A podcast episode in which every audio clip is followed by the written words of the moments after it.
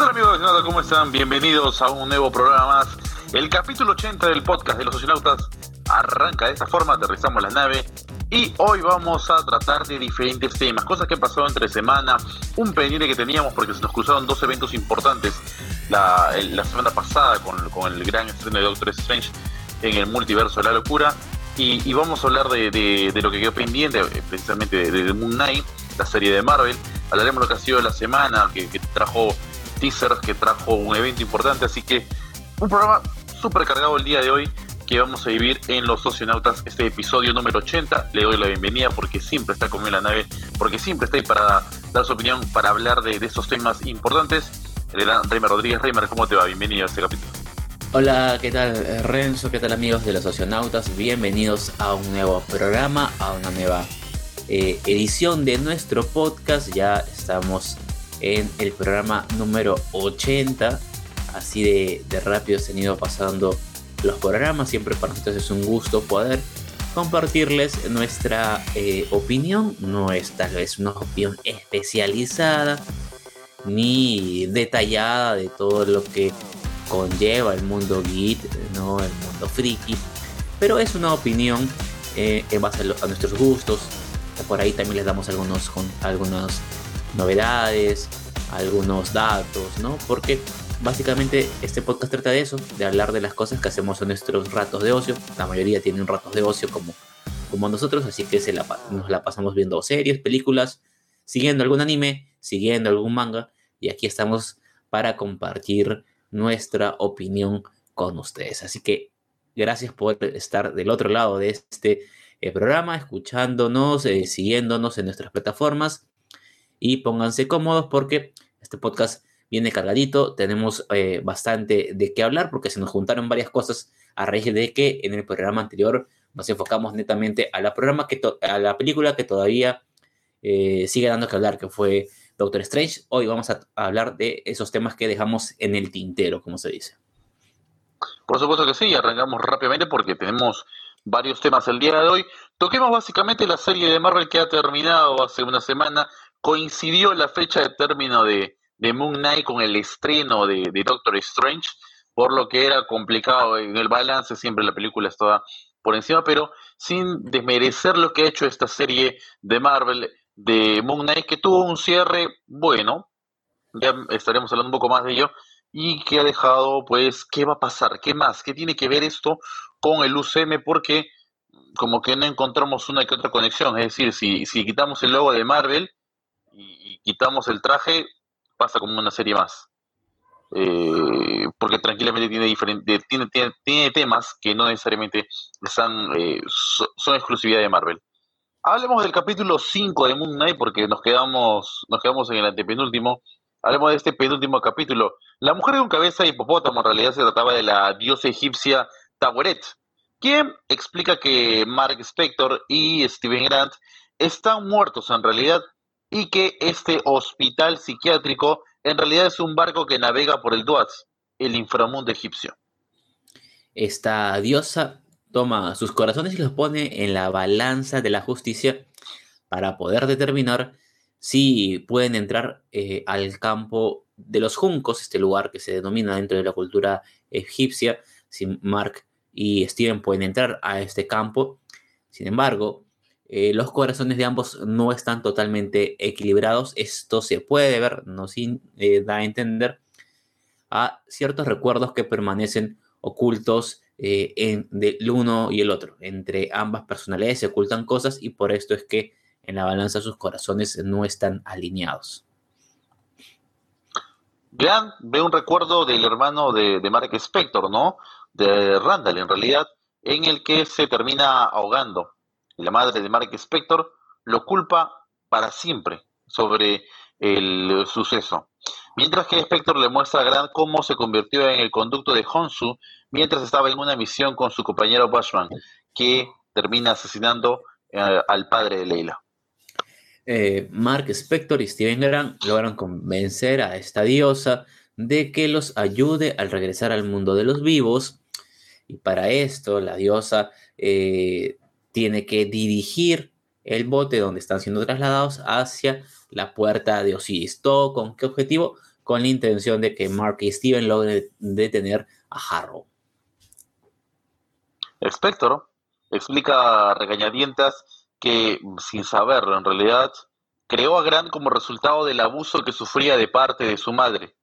Grant y Spector se reconcilian finalmente, pero las balanzas no llegan a equilibrarse y los espíritus hostiles terminan por atacarlos en ese gran barco que los transporta, lo que significa que terminan arrastrando a Steven Grant a la DOAT, donde se termina convirtiendo en arena. Luego de esto, eh, la balanza de Mark Spector se termina por equilibrar tras la pérdida o la conversión en arena de, este, de Grant, ¿no? Eh, la de Mark Spector se equilibra y él logra llegar a este espacio, este lugar denominado el campo de los juncos. Y de esa forma termina el penúltimo capítulo de Moon Knight, el capítulo número 5, que bueno, básicamente nos ya nos demuestra y nos saca que aquella visión rara que tuvimos del hospital psiquiátrico y saber cuál realidad estamos viviendo, eh, nos termina diciendo de realmente de lo que se trataba y lo que es este inframundo en el que está eh, pasando el momento eh, Steven Grant y, o mejor dicho, Mark Spector de Steven Grant, ¿no? pero como que te queda la duda exactamente, va como alma ahí, como una, un alma que llega ahí puede volver, resucita, bajo qué regla, norma tiene que pasar eso, eh, es algo que pues al menos en ese capítulo todavía no lo, lo explican. Sí, digamos que lo que primero que podemos intuir es que es una conveniencia para la trama, porque si no hacían esta acción, pues mm, era complicado darle un cierre a la serie en esta temporada. Eh, así que básicamente yo me quedé con eso, no le doy muchas vueltas, era necesario para tener ese giro en la trama, ya veremos en breve el capítulo 6 lo que nos trajo, pero era eh, este paso era necesario de hacer para poder eh, llegar a lo que luego veremos en el sexto capítulo. Ahora, si nos ponemos a pensar un poco, Alterar el orden natural de ciertas cosas dentro del UCM siempre trae consecuencias. Los viajes en el tiempo, eh, lo que hizo Loki, el hechizo de Doctor Strange, tal vez si tenga alguna consecuencia para eh, Moon Knight el hecho de que esta diosa lo haya ayudado o de que él haya vuelto. Puede ser, y tal vez esto lo exploremos en el futuro de esa serie. Es una posibilidad, ¿no? y, porque se atiende el tema de los dioses egipcios en, esta, eh, eh, ya en el UCM, así que, que, puede ser una de las posibilidades, eh, teniendo en cuenta al, enemigo en común que tienen. Otro punto importante de este capítulo 5 es que conocemos el, pasado de Mark Spector, que es como persona, como Mark Spector, ¿no? O sea, Steven Grant nunca existió, simplemente es parte de la imaginación de Spector, pero le dio la personalidad suficiente como para, para crearlo. Eh, y pues tenemos eh, que en este caso al, hermano, el hermano muere, eh, se ahoga tras salir a jugar con él y tenemos una madre que lo culpa, pues a ver, desde el punto de vista humano, irracionalmente por el tema de, de, lo que sucedió, porque ningún hermano está a cargo del menor, o sea, el mayor no puede estar a cargo del menor, pero dentro de la parte sentimental, de la madre se entiende la frustración que tiene y se, digamos que se desquita o eh, todo, todo el malestar que siente eh, con él eh, agrediéndolo físicamente, ¿no? Y eso hace que cree una personalidad en la que tiene el recuerdo que su madre sí es bondadosa, que sí iba bien y todo, pero en realidad, o la realidad era otra. Sí, es cierto, ¿no? Esa fue la parte que creo yo eh, más me impactó, más se puede señalar como controvertida. Eh, la reacción de la madre, ¿no? Uno puede entender la frustración de perder un hijo o, un familiar, la forma en que ocurrió, digamos, los primeros momentos donde está esa especie de mm, complejidad de saber que el hijo que perdiste fue entre comillas, ¿no? Muy entre comillas, responsabilidad de tu otro hijo y está como que entre el espada y la pared, pero luego ese, ese constante acoso y maltrato y señalamiento de que todo fue por culpa de ti, que se perdió tu hermano, eh, hacía, hacía que pensemos mucho si realmente esto era correcto o no, pero eso también luego nos da la respuesta de por qué es que se partió la mente de, de Steven Graham, Mark Spector, ¿no? como, como quieran llamarlo, eh, encontramos el motivo, ¿no? Y es por esta razón que su mente se termina por desequilibrar y hace explosión y surge sus altereos, ¿no? Es, cierto, es cierto esa parte, ¿no? Forma esa personalidad un poco más dócil, más introvertida, la, de Steven Grant. Y pues llegas a, querer el personaje de Steven porque lo sientes como que el, más blandito y pues eh, termina convirtiéndose en arena al final del episodio y es un momento así como cuando podaron a Loki y creímos que perdíamos a Loki para siempre, más o menos así se sintió eh, con Steven Grant. Sí, es correcto, ¿no? Eh, porque ya nos habíamos un poco familiarizado con el personaje, porque eh, ya estábamos entendiendo un poco qué era lo que había pasado, nos estaban contando más detalles de él, y de pronto esta, esta, esta parte del capítulo fue como que bastante feeling, ¿no? Creo que este capítulo 5 ha sido de los eh, más intensos y más profundos para el personaje en lo que va de la serie, ¿no? Por supuesto. Bueno, de esa forma termina el capítulo 5. Vamos rápidamente con el último capítulo de Moon Knight, el episodio número 6, eh, que arranca de esta forma. Laila eh, recibe un mensaje de Taweret, ¿no? De la diosa egipcia, diciéndole que busque y libere a Honsu para que pueda revivir a Mark Spector. Harrow usa el poder de Amit para matar a los conductos de los otros dioses egipcios antes de liberar a Amit, quien termina por elegirlo para que sea su nuevo conducto, mientras que Leila encuentra al Ushbati de Honsu y lo termina liberando. Por otro lado, Laila se niega a ser el nuevo avatar de Honsu. Recordemos que ya en capítulos pasados Honsu le había un poco como que dejado en claro a Mark barra Steven que si algo le pasara, su siguiente avatar sería Laila, ¿no? Pero ella se niega, por lo tanto, eh, Honsu se enfrenta a esta diosa, a Amit solo, pero no le está yendo nada bien, termina por ser dominado. Mientras tanto, en otro lado, puntualmente en el campo de los juncos, Mark eh, Spector se niega a quedarse solo, a perder a Steven Grant. Por lo tanto, él decide regresar a la DUAT en búsqueda de su otra personalidad, Steven Grant. Con la ayuda de la diosa Taweret, terminan escapando a través de las puertas de Osiris y despiertan de nuevo en su cuerpo.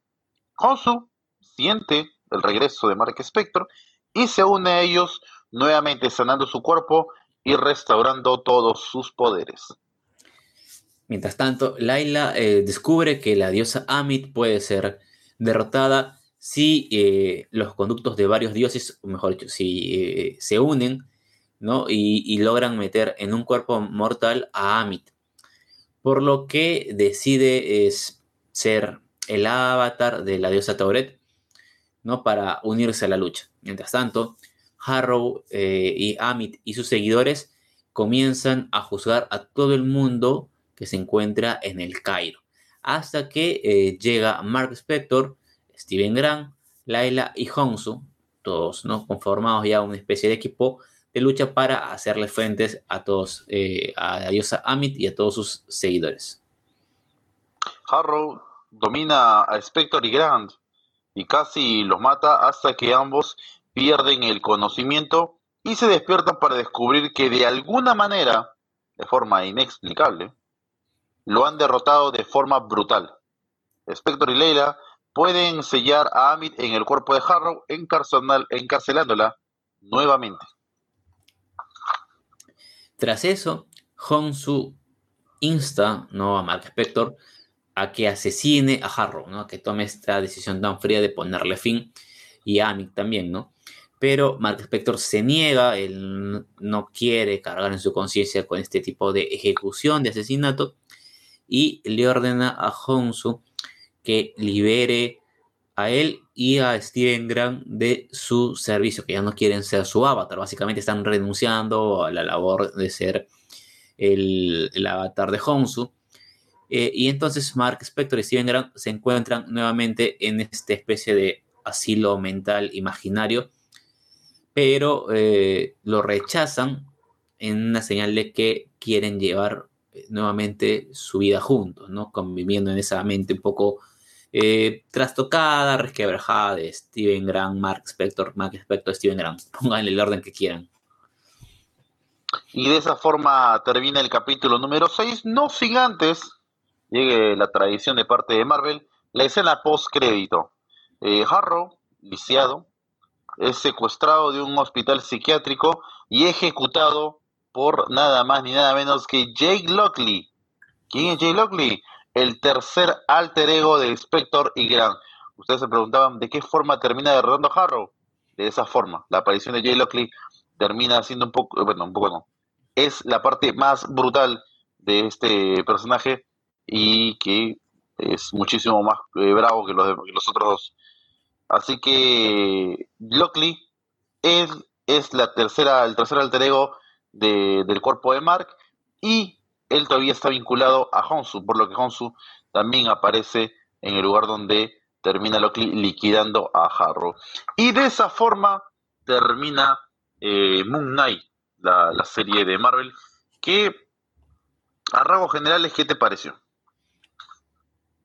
Creo que ya lo habíamos comentado fuera de micros, en algunas eh, semanas pasadas, que esta serie de Marvel y mm, tal vez junto con eh, Eternals, podríamos decirlo ahí, pero puntualmente la serie de Moon Knight es una de las producciones muy distinta a lo que nos ha venido ofreciendo Marvel, ya sea que hablemos de películas o de series, ¿no?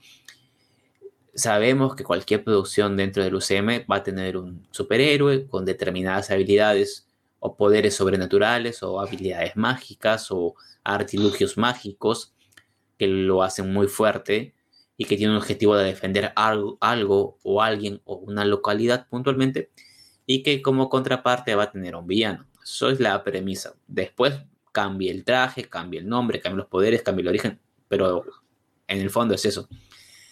Sin embargo, Moon Knight no se queda en eso y es más de esto que viene a ser la estructura común de las películas de Marvel y que todas las anteriores nos lo muestran en el 80% de la producción audiovisual, aquí hace la jugada inversa, nos lo muestra muy poco y nos muestra más una serie dramática que gira en torno a todo lo que eh, va padeciendo Mark Spector a raíz de su resquebrajamiento mental, de la partición de su mente en varias personalidades, ¿no? Y termina siendo un drama.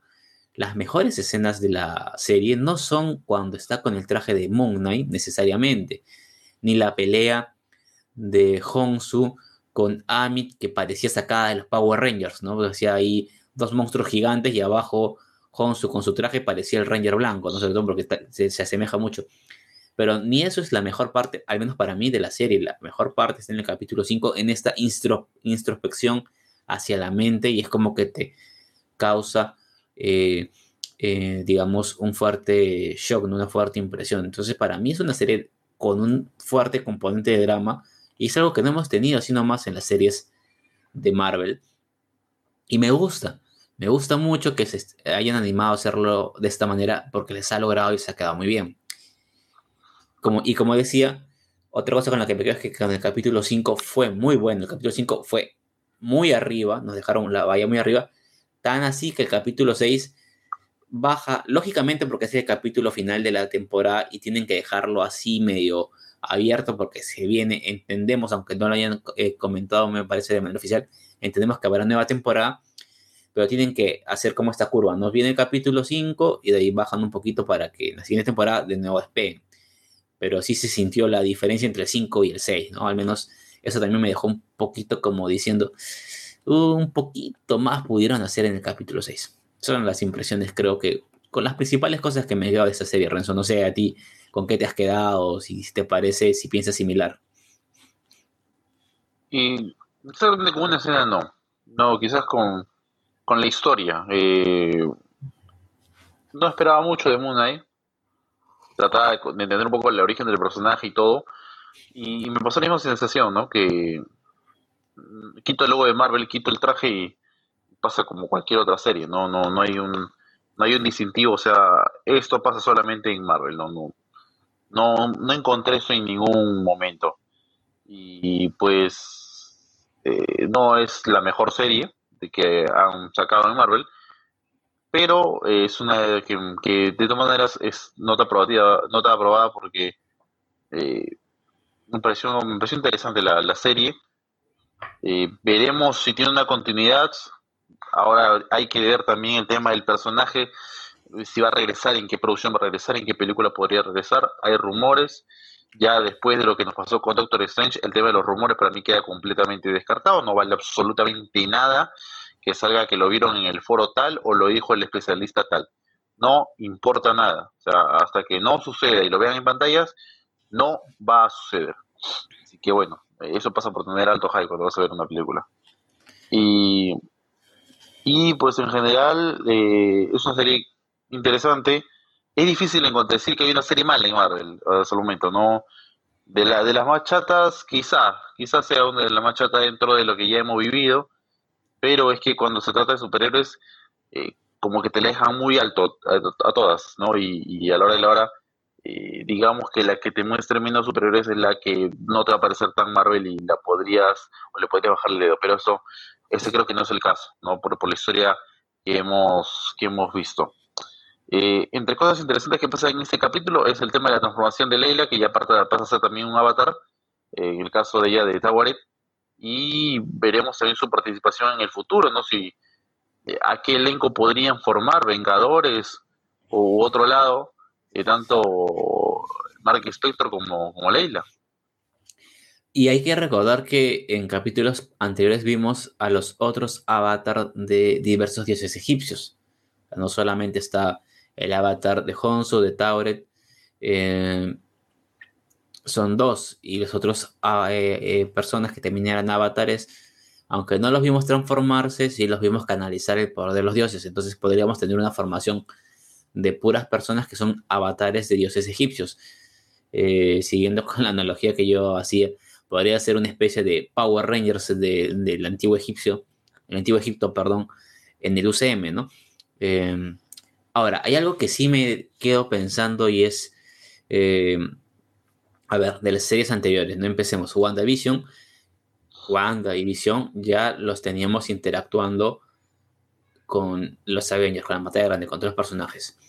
Eh, Falcon and the Winter Soldier también, ¿no? tanto Falcon y Bucky habían interactuado con los otros personajes. Eh, el, otro, el otro personaje que se ve en esa serie, que ya se me fue el nombre, pero que termina siendo eh, el que iba a reemplazar al Capitán América, no tuvo una, digamos, una relación directamente con los Avengers, pero sí con, con Bucky y con Falcon. Eh, Hawkeye, obviamente, ha tenido relación con los Avengers. Eh, ¿A qué voy? A que en las otras series, todos los personajes principales ya habían tenido relación con los Avengers, eh, y los secundarios o los nuevos están teniendo relación con estos protagonistas que a su vez ya forman, parte de los Avengers. Entonces, siempre hay una interacción. En Moon Knight no ocurre eso. No hemos tenido la presencia de absolutamente nadie que haya que pertenezca al UCM. Ni nivel Vengador, ni otro nivel. Nadie, absolutamente nadie. Y lo que yo me pongo a pensar es cómo y en qué momento Moon Knight se topará con, con alguien de los Avengers, alguien del UCM, otro, otro superhéroe, y cómo lidiará, ¿no? Porque, digamos, si descubren que tiene este poder, lo pueden invitar, ¿no? A que se una, pero el problema es que Mark Spector no anda bien de la cabeza, ¿no? Y eso puede ser complejo porque tiene una personalidad, o bueno, ya no dos, son tres, y cada una actúa de manera distinta y eso podría ser como interpretarse como una especie de, traición, sabotaje, si es que no lo logra explicar bien, o peor aún si lo omite, y luego para los Avengers puede ser algo bastante raro, hasta una piedra en el zapato en alguna misión determinada, ¿no? Así que vamos a, a, seguir esperando, ¿no? Lo, lo, que es el futuro de este personaje y la relación que, va a tener. Como bien lo, explicabas, eh, el paso a paso de cada serie que, ha tenido y la relación que ha tenido con cada, cada eh, producción, con, con, el tema precisamente de Avengers y lo que se viene también, ¿no? Cómo, cómo se van informando los, los, equipos de aquí a cara a lo que es fase 4 y lo que sería la fase 5 de, del, del UCM. Bueno, en esta, en esta serie ya este capítulo habla, enteramente de lo que es la batalla, la batalla final, noté que en realidad no dura mucho, porque también, la, al igual que, hemos vivido las anteriores transformaciones de, de Spector en, este, en Steven Grant, eh, aquí sucede de igual forma, ¿no? Terminan derrotando a Harrow y no sabemos cómo, nunca podemos apreciar el, cómo, pero que terminan por acabar con el villano, ¿no? Y pues, eh, sin, más que eso, no, hubo más en el capítulo sobre el tema de, análisis o algo, simplemente eh, la escena post donde ya conocemos lo que, lo que es Jake Lockley, esta tercera, tercer alter ego de, de Mark Spector, y que este personaje en realidad pues es un antihéroe, por, por decirlo de una forma, porque se trata de uno de los más despiadados que hay eh, dentro de, los humanos, ¿no? Fuera del tema de, algún otro super, super poderoso que pueda aparecer en este universo. Así es, ¿no? Así que, de hecho, que incluso este personaje nos trae a colación que hubo una especie de trampa por parte de Hongsu, ¿no? Porque Mark Spector y Steven Grant le dicen, mira, te vamos a ayudar a derrotar a Amit, pero luego de eso nos dejas, nos liberas. Y Honsu dijo, los libero, los liberaré a los, dos. Pero luego en la escena post créditos, Honsu le dice a Harrow que ni el mismo Mark sabe qué tan eh, trastornado está él mismo, qué tan dañada está su mente. ¿no? Así que hubo ahí una cierta trampita de parte de Honsu porque él cumplió liberando a Mark y Steven, pero como ninguno de los dos sabía de la existencia de Jake, pues no hay falta en la de Hongsu. La otra pregunta interesante sería saber si aparte esta tercera personalidad ah, va a haber en el UCM una cuarta y una quinta que, según estuve leyendo en internet, también se hacen presentes en los cómics. Así que siempre tiene por ahí Hongsu unas bajo la manga, ¿no? Entonces, eso ha sido lo que nos ha dejado Moon Knight en esta primera temporada, seis episodios y es eh, ahora estamos a la espera de una nueva serie en Marvel que también nos va a tener traer un nuevo personaje como protagonista y en este caso será eh, Miss Marvel en el mes que viene. Pero ya cuando se estrene les estaremos contando más detalles de esa serie. Por lo pronto creo que no hay nada más que añadir sobre Moon Knight Renzo. Sí, definitivamente no. Ya con eso cerramos la, serie de Moon Knight y pues a la espera de lo que van a ser las próximas series del universo cinematográfico de Marvel. No hacemos más largo el tema de, hoy con Moon Knight, punto final para la serie de Marvel. Y pasamos a un evento que ha ocurrido esta semana y que sucede ya desde hace un tiempo cada 9 de mayo. Hablamos del Goku Day, el día de Goku. A nivel mundial se, se da esto y que tiene una explicación que se la decimos a continuación. El día de Goku tiene lugar en el calendario exactamente el 9 de mayo. La fecha fue elegida simplemente por una coincidencia debido a la pronunciación, a la fonética de las fechas en japonés. Claro, y es que se debe a que en Japón, el país eh, del sol naciente, las fechas se leen al revés de como lo hacemos en Latinoamérica, en ese lado del planeta. Primero se menciona al año pues al mes y finalmente se pronuncia el día.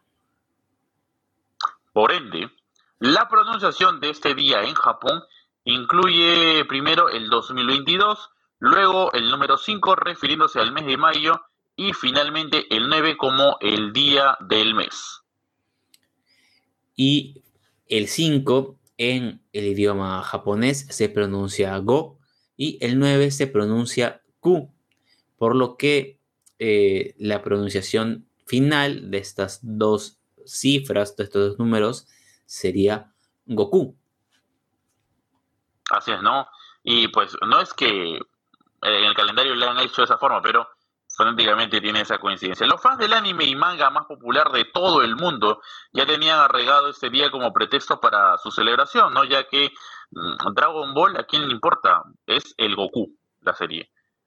Pero fue hasta el 9 de mayo del año 2015 en que se celebró de forma oficial tras la petición a la, hecha a la Asociación de Aniversarios de Japón. Oficialmente, este año ha sido el séptimo año que se festeja el Goku Day, el día de Goku, el 9 de mayo. Cayó lunes aquí.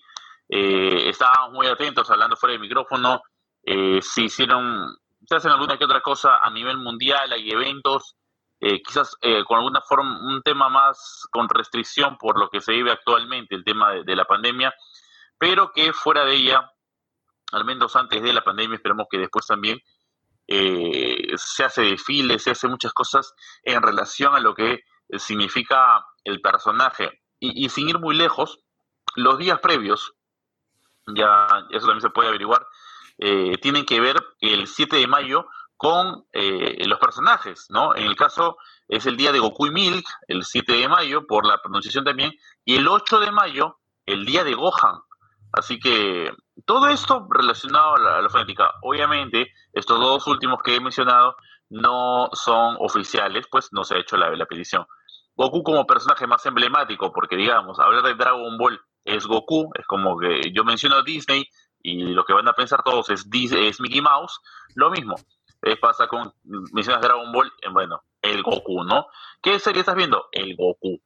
¿A qué evento te vas a ir? Al evento del Goku todo gira en torno al personaje eh, que es interpretado por Masako, Masako Nozawa allá en Japón, interpretado en Latinoamérica por el gran Mario Castañeda, y eh, que pues tiene su 10 el 9 de mayo. Y dentro de las cosas que se pudieron apreciar, al menos, al menos para estar dentro de la casa, para festejarlo dentro de la casa, eh, cierto canal de televisión extranjero decidió cortar su programación habitual y dar 24 horas con los mejores episodios, las mejores peleas de, este personaje, precisamente de Goku. Así que una forma muy particular y muy, muy sana de, poder festejarlo. ¿Qué, tal fue para ti?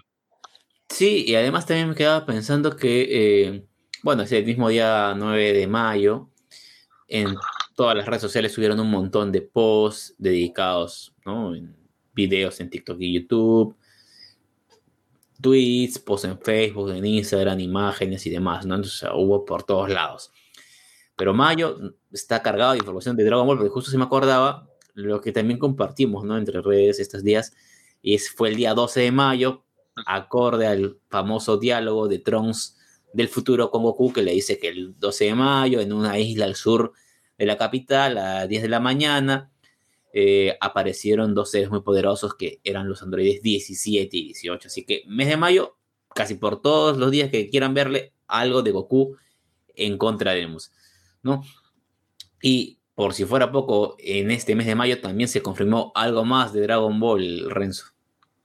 Por supuesto que sí, y es que ya todos conocemos que se viene una nueva película, todos estamos pendientes a lo que va a ser el manga, estamos a días nada más del estreno del, del manga de Dragon Ball Super, pero sabemos que se viene la película Dragon Ball Super Super Hero, que ya estará en los cines próximamente, y sí, vamos a estar con ello, porque Roll la plataforma de streaming de anime, eh, confirmó la llegada de, de Dragon Ball Super Super Hero a la gran pantalla, a los cines, y que podrá disfrutarse en todo Latinoamérica, todos los países latinoamericanos, Venezuela, Colombia, Perú, Ecuador, Brasil, Argentina, Bolivia, Chile, todos, todos, Uruguay, eh, todos los países van a poder disfrutarlo eh, eh, en, los cines sin esperar mucho porque hay un retraso del tema de la película en Japón, aún no, no ha llegado a los cines y pues parece que el escenario podría estar no tan lejano uno del otro similitud con lo que había pasado en Dragon Ball Super eh, Broly, la película del año 2018. Es importante señalar que esta película Dragon Ball Super Super Hero va a ser el primer estreno cinematográfico a nivel mundial que va a liderar, va a gestionar la plataforma Crunchyroll, la mayoría la conoce, una plataforma eh, de videos eh, que distribuye anime a nivel mundial, y será la primera vez que Crunchyroll la distribuya en, Norteamérica y en mercados internacionales. Además también va a estar Sony Pictures, pero el hito es para Crunchyroll porque Sony Pictures es más habitual que haga tipo de, este tipo de distribuciones. Dragon Ball Super, Super Hero, llegará a las salas de los cines presenciales en todo el mundo, incluyendo Norteamérica, Latinoamérica, Europa, Australia, paisa, eh, África, Medio Oriente y Asia durante el mes de agosto. Así que prepárense para un eh, estreno en simultáneo. El filme va a llegar tanto en japonés con subtítulos como en el doblaje en español latino para eh, la región latinoamericana. Cabe aclarar que la película se estrenará primero en Japón, específicamente el 11 de junio, así que nosotros ya tenemos fecha en el calendario ahí. Porque, bueno, agarramos la nave, nos vamos a, Japón. El 11 de junio estaremos en la premiere de Dragon Ball Super Super Hero y luego la vamos a disfrutar en Latinoamérica. ¿Por qué no? También disfrutarla de esa forma y, bueno, ya comienza a especularse el tema del, doblaje. Quizás es una de las mayores preocupaciones para los latinoamericanos, ¿no? El tema del doblaje. Y, y si bien eh, está enrumbado bien eh, por ahora las cosas, creo que no hay mayor eh, reclamo después del, tema polémico de las canciones en, Dragon Ball Super allá por el 2017. Eh, hoy por hoy eh, la preocupación pasa por el tema de que hay un personaje que va a ser protagónico en esa película, hablamos de Son Gohan, y, y es que es conocimiento público, pues que tendrá una nueva voz. Gohan va a tener una nueva voz en, en, en esa película antes que llegue el anime, que todavía ni siquiera llega a Japón, primero va a ser en esa película y pues muchos están a la expectativa de quién será el encargado de darle la nueva voz de Gohan, conocido el tema de el asesinato que sufrió Luis Alfonso Mendoza hace ya más de un año. Sí, es cierto, ¿no? Eso va a ser em, cuando se vea la película doblada un punto importante porque la mayoría del elenco entendemos, presumimos que va a estar presente, porque las anteriores películas, mm, Dragon Ball, la batalla de los dioses, Dragon Ball, la resurrección de Freezer, Dragon Ball Super Broly, eh, los tuvieron, así que no debería extrañarnos que eh, esta de aquí también conserve las voces originales que llegaron con el anime a toda Latinoamérica allá por la década del 90, ¿no? Eh, con la excepción de pues Gohan que obviamente no, hay forma de que esté presente pues la lamentable pérdida que, sufrió el mundo del doblaje, pero veremos quién, quién lo va a suplir, pero creo que hay bastante confianza en el estudio que se ha designado y sobre todo en el, director y en los actores, porque siempre hacen un gran, gran trabajo. Ellos mismos le tienen mucha estima y mucho cariño a la franquicia. Eh, y, nada, no vamos a esperar esta película que eh, pues hasta donde entendemos no va a hacerse alusión a nada de lo que venimos viviendo en el manga, o sea, no se va a mencionar nada de lo vivido con Moro, no se va a mencionar nada de lo que se está viviendo con, con Granola, no sabemos muy bien en qué parte se va a situar, pero hasta donde yo he podido ver información, no se va a hacer alusión a ello, y es más, por eso es que los protagonistas no son ni Goku ni Vegeta, van a ser Gohan y Piccolo. Y me parece muy bien para, pues, cambiar un poco el foco de, la, de los personajes de Goku y Vegeta, que ya están en otro nivel muy altísimo, a otros personajes que la gente le también le tiene mucho cariño y que también son poderosos, ¿no? Pero obviamente no es en el nivel de Goku, y Vegeta, pero sí hay villanos a su altura y ellos tendrán que asumir este rol, ¿no? De ser los superhéroes en esta nueva amenaza. Y, sí, es momento de ya, eh, a ver, lo que se intentó en Dragon Ball Z en su época era una buena, un, buen cambio, ¿no? Eh, eh, estaba la idea de, terminar Dragon Ball Z precisamente después de la, de la saga de Freezer. Se continuó, se continuó, vino la tema de los androides, vino Cell y, generaba más, había que crear más historia. No se terminó ahí, pero ya se le estaba dando un protagónico a otro personaje. En ese entonces era, era Gohan. Eh, tras ello, pues inexplicablemente eh, en, Dragon, en, la saga de Majin Buu todo vuelve al inicio, los protagónicos vuelven a ser Goku y Vegeta y a Gohan lo terminas sacando de una forma terrible.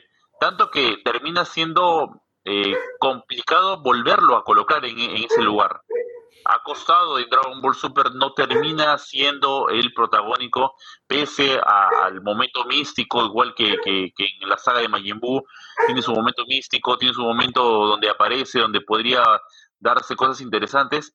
Eh, no termina por, por conseguirlo eh, Gohan, como digo, es complicado que el personaje vuelva, y ahora le da el protagónico en la película y, sacan de lado a estos dos a estos dos que están ahí constantemente y que aparecen y el manga los tenemos eh, a cada rato porque protagónicos en la saga de Mora, en la saga de Granola son Goku y Vegeta.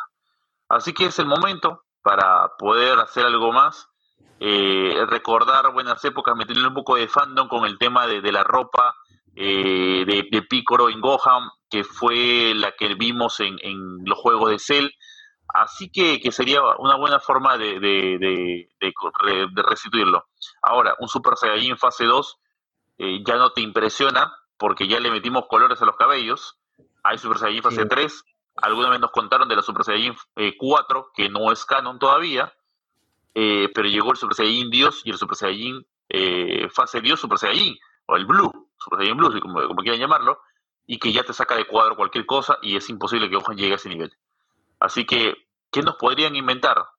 Bueno, una fase más. Gohan puede llegar al Super Saiyan 2, puede llegar al Super Saiyan fase 3. Sí, puede llegar al Super Saiyan fase 3.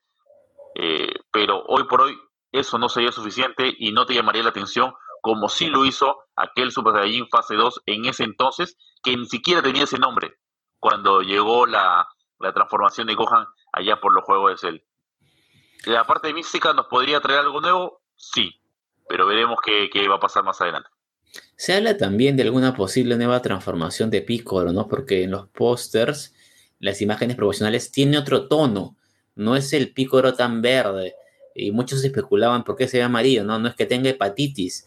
Se habla de que ni que se les acabó la tinta en el estudio y que por eso no sale verde.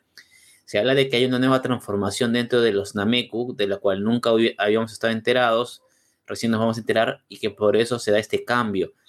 Em, ahora, hay otro detalle. Me parece en los pósters donde sale Gohan sin transformarse en Super Saiyajin, incluso en el tráiler, está expulsando energía y tiene una aura blanca. No quiero decir que sea Ultra Instinto, pero no es el aura que normalmente Gohan expulsaría sin estar transformado en Super Saiyan.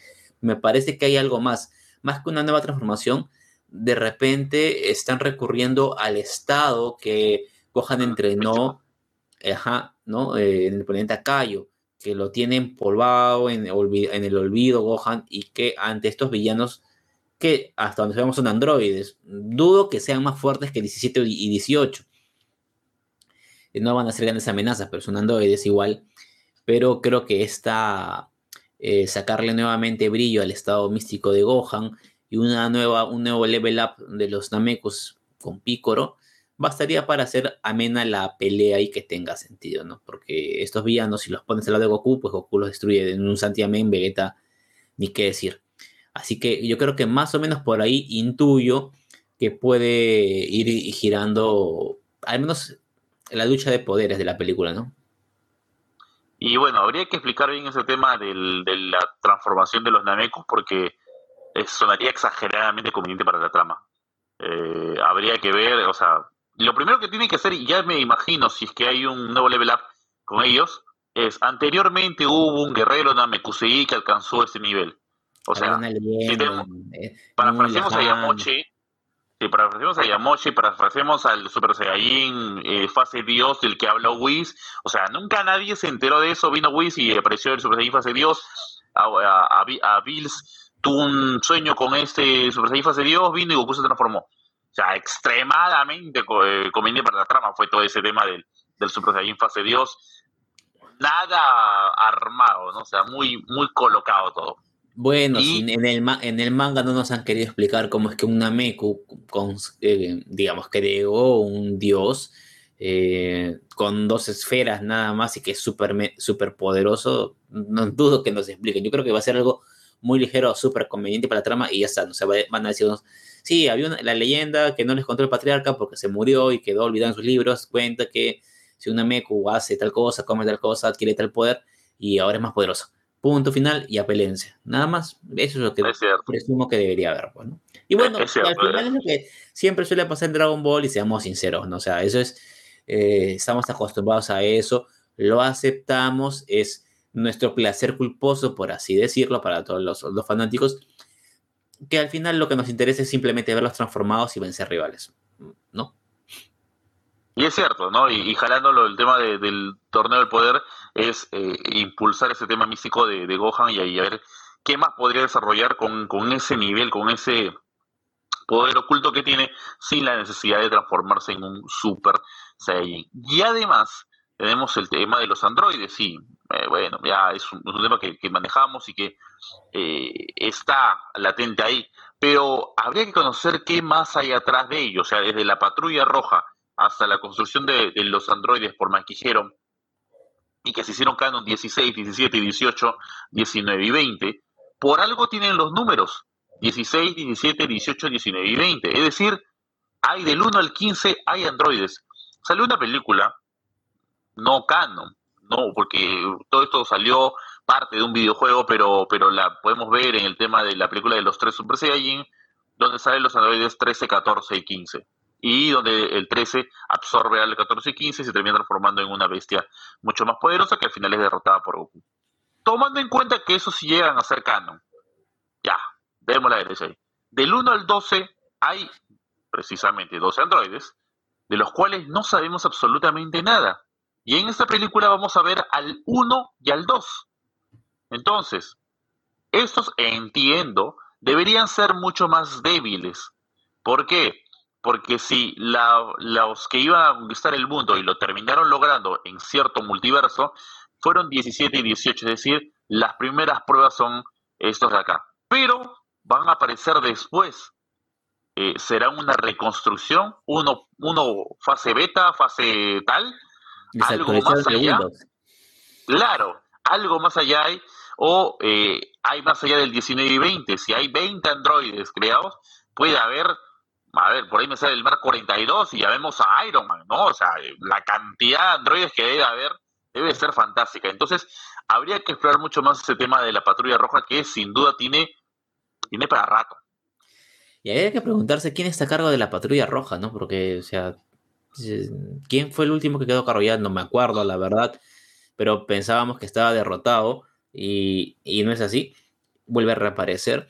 Y a lo mejor es eso, ¿no? Que van a contarnos que estos androides fueron construidos en un inicio y pues este, ahora les han, metido su actualización, les cambiaron el Android, les metieron WhatsApp o, lo que fuera que les quisieran actualizar y, ahora son poderosos. Lo que me llama poderosamente la atención es que en algunas imágenes se los ve con pistolas, con una especie de armas, ¿no? no eh, ninguno de los androides que conocemos usaba armas, ¿no? O sea, botaban energía, pero de sus propias manos, ¿no? Tenían algo integrados. Pero con pistolitas, no sé, el único personaje que le he visto usar pistolas creo que es Jaco, ¿no? Bueno, el cuando es oficial, ¿no? Pero, o sea, es raro. Pero es cierto, la verdad que algo se trae entre manos. Me cuesta creer que sean los villanos de la película. Creo que hay algo más escondido en la, en la película. Mm. Y con tal que no sea una historia más, como la, la historia del hermano de Vegeta, que también es, es sí, sí ocurrió, y nos, muestran a, a dos Saiyajines, bueno, a dos guerreros de parte del ejército de Freezer, como los villanos de aquella historia, que en realidad pues no llegaron ni a los talones porque terminaron peleando con Goten y Trunks mientras todo el mundo, incluido Mr. Satan, estaban sentados viendo aquella pelea. O sea, villanos no, no había forma. Simplemente fue una historia para traer al hermano de Vegeta y hacerlo parte de la historia. Y sí, el Ball es canon. Sería interesante que de repente y se fusionaran, ¿no? El 1 y el 2 y saliera algo, un Android mejorcito, ¿no? Podría ser también. Claro, por ahí, por ahí se forma, ¿no? Y 1 y 2 lo, lo, lo, convierten al revés, sale el Android 21 y calza con el siguiente Android, pasaría a ser mucho más poderoso que los demás, aunque es cierto que el 19 y 20 jamás fueron más poderosos que 17 y 18, y menos aún que de 16, que era un androide completo y no tomado de Lazuli y de Lápiz, los nombres reales de el Android 17 y 18. Pero lo cierto, lo cierto, perdón que te corte Renzo, lo cierto es que por más Android que nos quieran meter en nuestro cocoro, en nuestro corazón, siempre van a estar 17 y 18, no hay más Android. Sí, y el Android 16, ¿no? Ahí que se quedó un poco decapitado, pero, pero 17 y 18 siempre están ahí top, ¿no? Aguante 17 y 18 perdió la cabeza por la naturaleza, 16, dirían algunos. Y bueno, 17 como salvador del universo tras Dragon Ball Super y 18 como la esposa perfecta para Krillin. Eh, terminó siendo porque la verdad que perdió mucho protagonismo, ¿no? Para la, lo poderosa que apareció y luego fue como que perdiendo peso ese, ese personaje. Hay mucha lana con el tema de los androides. De aquí a agosto, que va a ser el estreno, también hay un largo, largo camino, así que estaremos atentos a cada actualización, todo lo que se vaya, dando. Y el 11 de junio, que es dentro de algunos días nada más, vamos a estar desde Tokio con eh, lo que va a ser este estreno de la película. Todo, absolutamente todo lo van a vivir por aquí. Así que, de todas maneras, el capítulo va a entrar con alerta spoilers, por si acaso, si es que quieren esperar al estreno con doblaje latino pero si se quieren enterar de algunas más cosas y detalles y algo más que podría pasar, estaremos aquella fecha con el nuevo eh, capítulo de Los Socionautas. Para no serla tan larga, punto final para Dragon Ball y toda la historia. Para la historia del Goku, le ponemos punto final. Pasamos al último tema del día de hoy y es que ya se hizo, eh, en general se hizo de conocimiento, se estrenó en las redes el teaser de la secuela de Avatar. La habíamos visto, y, y también la había visto, eh, de forma previa, de forma exclusiva, antes de empezar la película de Doctor Strange en el multiverso de la locura, y me tocó verlo también eh, en el estreno, eh, vimos el teaser y, obviamente quedaba para los que habíamos entrado a la película. Y recién esta semana se hizo de conocimiento para todos, ¿no? unos cuatro o cinco días de exclusividad no te mataban mucho el asunto tampoco. Así que bueno, ¿qué es lo que, lo que encontramos en Avatar The Way of Water? Que va a ser la secuela de esta cinta en el tráiler, cuya duración es escasa, la verdad, porque es un teaser nada más. Eh, Jake Sully, que es protagonizado por el actor Sam Worthington, y Neytiri, que es protagonizada por Gamora, no, perdón, por Zoe Saldaña, eh, llevan una vida pasible, salen como, como los, personajes eh, los que viven ahí en Pandora, y satisfactoria entre los Navi en el planeta al que él había ido con los colonizadores humanos y que sigue siendo una naturaleza o sigue manifestando una naturaleza exuberante. En esta parte que nos muestran ahora del planeta, eh, seguimos eh, viendo, como lo decía Renzo, naturaleza exuberante, pero ahora vamos a observar el foco de la película estar en eh, sus océanos y en el modo en que los nativos, los naví, interactúan con estas aguas tan limpias y cristalinas que se ven en el teaser porque es lo, que han logrado a nivel de CGI es impresionante. Pero aparentemente la sombra de una amenaza eh, ya conocida para este planeta comienza a aparecer sobre toda la familia extraterrestre, pero uno nos muestran ese villano, sin embargo ya parece un viejo conocido. En este primer tráiler no nos han dado muchos detalles sobre el argumento, es más, ni siquiera hay muchos diálogos, ¿no? Eh, sin embargo, hay algunos elementos clave para esta franquicia, porque si bien es la película, la segunda película recién de, de Avatar, después de muchos años, porque en 2009 se estrenó la primera, van a haber muchas más que ya ha confirmado su director, pero aquí no nos han mostrado muchos argumentos, eh, más allá de monturas salvajes, algunas interacciones con militares humanos, con eh, parte de los habitantes de la, y, la vida familiar que estos tienen dentro de Pandora, ¿no? James Cameron, el director, no ha contado demasiado sobre el argumento, pero sí ha adelantado en una entrevista con Entertainment Weekly que la historia de las secuelas va a seguir a Jake Neytiri y a los hijos de ambos. Se puede decir, o se dice mejor, eh, mejor eh, dicho, que esto es una saga familiar eh, acerca de los problemas que esta familia, ¿no? De los navis tiene con los humanos, ¿no? Incluso el productor John Landau señaló que esta será la historia de la familia Zully y lo que tienen que hacer o lo que tiene que hacer alguien para mantener a su familia unida. Jake y Neytiri se ven obligados a abandonar su hogar, así que salen al exterior y exploran diferentes regiones del planeta de Pandora, pasando mucho tiempo en el agua. También de lo poco que nos pudieron adelantar, señalaron que eh, la película nos va a mostrar el encuentro de esta familia con un nuevo clan que hasta ahora no, no habíamos visto, ¿no? que es los Metcat Gina, y que esto va a traer ciertos conflictos y problemas de adaptación. Estamos hablando de que va a haber un problema tal vez de región, de, clanes, ¿no? Por temas eh, de posesión o de ritos o de tradición, y es un poco en torno a lo que va a girar la película. Y que sucede ocho años después de, los eventos iniciales, ¿no? Ya por 2009. Así que sacando números, estamos hablando del 2017, seguimos con un, con un retraso, y es que, bueno, la película tiene de los retrasos, o sea, se quejaron por algunos retrasos de Marvel, este tiene el retraso, Avatar tiene eh, muchísimo tiempo atrás. No hay mucho análisis de por medio porque básicamente eso es lo que aparece en el tráiler. Eh, es para verlo una y otra vez, podría sacar alguno que otro detalle. No, mentira, no vas a sacar nada. E, es lo que hay. Eh, ni, así lo pongan, ni pongan frame por frame, no, no van a sacar nada. No, sí, no van a sacar absolutamente más nada. No, es un teaser nada más, a esperar la información oficial, a esperar el tráiler que nos muestre algo más eh, en, esa, en esa película obviamente no va a aparecer Sam Worthington, va, a estar este, como, como Avatar precisamente, como, como el personaje, como el Naví, y pues habría que esperar al mes de diciembre para lo que va a ser eh, esta, esta cinta. Antes de, vaya, que antes que vayan al cine, obviamente vamos a recomendarla.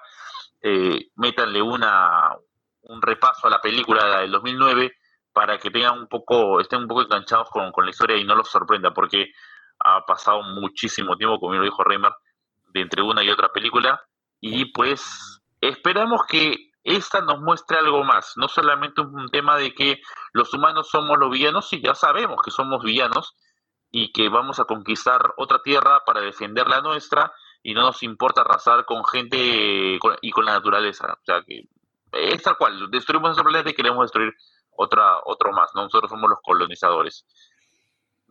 Muestran algo más diferente. Ese punto que, que, indicaba Reimer con el tema de los eh, Metcañina eh, podría ser interesante, ¿no? Lucha de ya de, de regiones dentro de Pandora por ver el tema de la supremacía, recordando también el tema algo salvaje de lo que son estos, estos avatares. Podríamos incluso tener un triple enfrentamiento, porque en el teaser en algún momento se ven militares humanos, vemos a la familia protagonista de la historia y ahora tenemos un nuevo clan. Podría ser que eh, hay un triple enfrentamiento, ¿no? Por alguna razón. Sabemos que el océano va a ser protagonista. Algunas bestias o alguna conexión con el planeta de repente hay a nivel de océano, así como lo vimos en la primera película que habían estas especies de, dragones que tenían que montar y esta conexión con esta especie de, árbol, tal vez algo similar ocurra ahora a nivel del mar, ¿no? Y que los hombres lo descubran y que esto lleve a un enfrentamiento con el clan por defender esto de los humanos, con los humanos porque quieren explotarlo y con la eh, familia de los Zully para tratar de defender, pero que el otro clan tal vez incluso aún así los vea como traidores, tal vez como, o como quienes llevaron el peligro a su, a su lugar, ¿no? Así es, ¿no? Eh, eh, es una de las eh, cosas que podría pasar en esta cinta y bueno, esperemos que nos muestren algo más. Perdió la, perdió la, batalla del Oscar, James Cameron aquella vez, con, con The Hurt Locker. Eh, seguramente va a intentar para 2023, para la próxima entrega de premios, hacer algo con, esta cinta. Va a estar seguramente nominada, no, no me queda duda, porque ya sabemos cómo se maneja la historia de los Oscars, pero de ahí se viene la seguidilla, 3, 4 y 5. ¿Qué más tiene por contarnos esa historia? Veremos que no sea tan forzada, esperaremos, eso el tiempo nos lo dirá, pero por ahora empieza ya el camino, el conteo de lo que va a ser Avatar, The Way of Water, y de esta forma ya vamos cerrando el episodio del día de hoy, este episodio 80 del podcast de los astronautas, sobre la hora ya del podcast. Gracias por, por haber estado con nosotros en ese capítulo y hacerles recordar eh, que pueden seguirnos y dejar comentarios, si no lo han hecho aún, han pegado algún like o algo, o hacerle recordar a nuestros amigos de las redes sociales. Sí, claro, se recuerden que, como siempre, también los invitamos a seguirnos en todas nuestras redes sociales.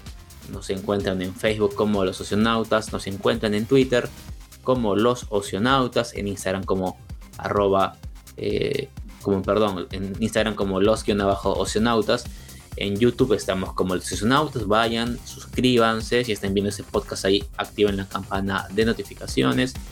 Estamos en TikTok como los socionautas. Y ya saben, síganos en todas estas plataformas para que no se pierdan ninguno de nuestros contenidos, ¿no? Y, los invitamos también a seguirnos en nuestras redes sociales personales. A mí me encuentran como arroba R14 y a Renzo lo pueden encontrar como en Twitter, Instagram y en TikTok como arroba rleonp90. Momento de despedirnos, momento de arrancar la nave y nos estamos encontrando en una próxima edición con mucho, muchas más historias eh, sobre el eh, anime, sobre la cultura pop, sobre los friki, sobre todo, absolutamente todo que vamos a platicar con ustedes. Como siempre les digo, a quedarse su nave, solamente salir de ser necesario. Cuídense, un fuerte abrazo y nos encontramos más adelante. Chao.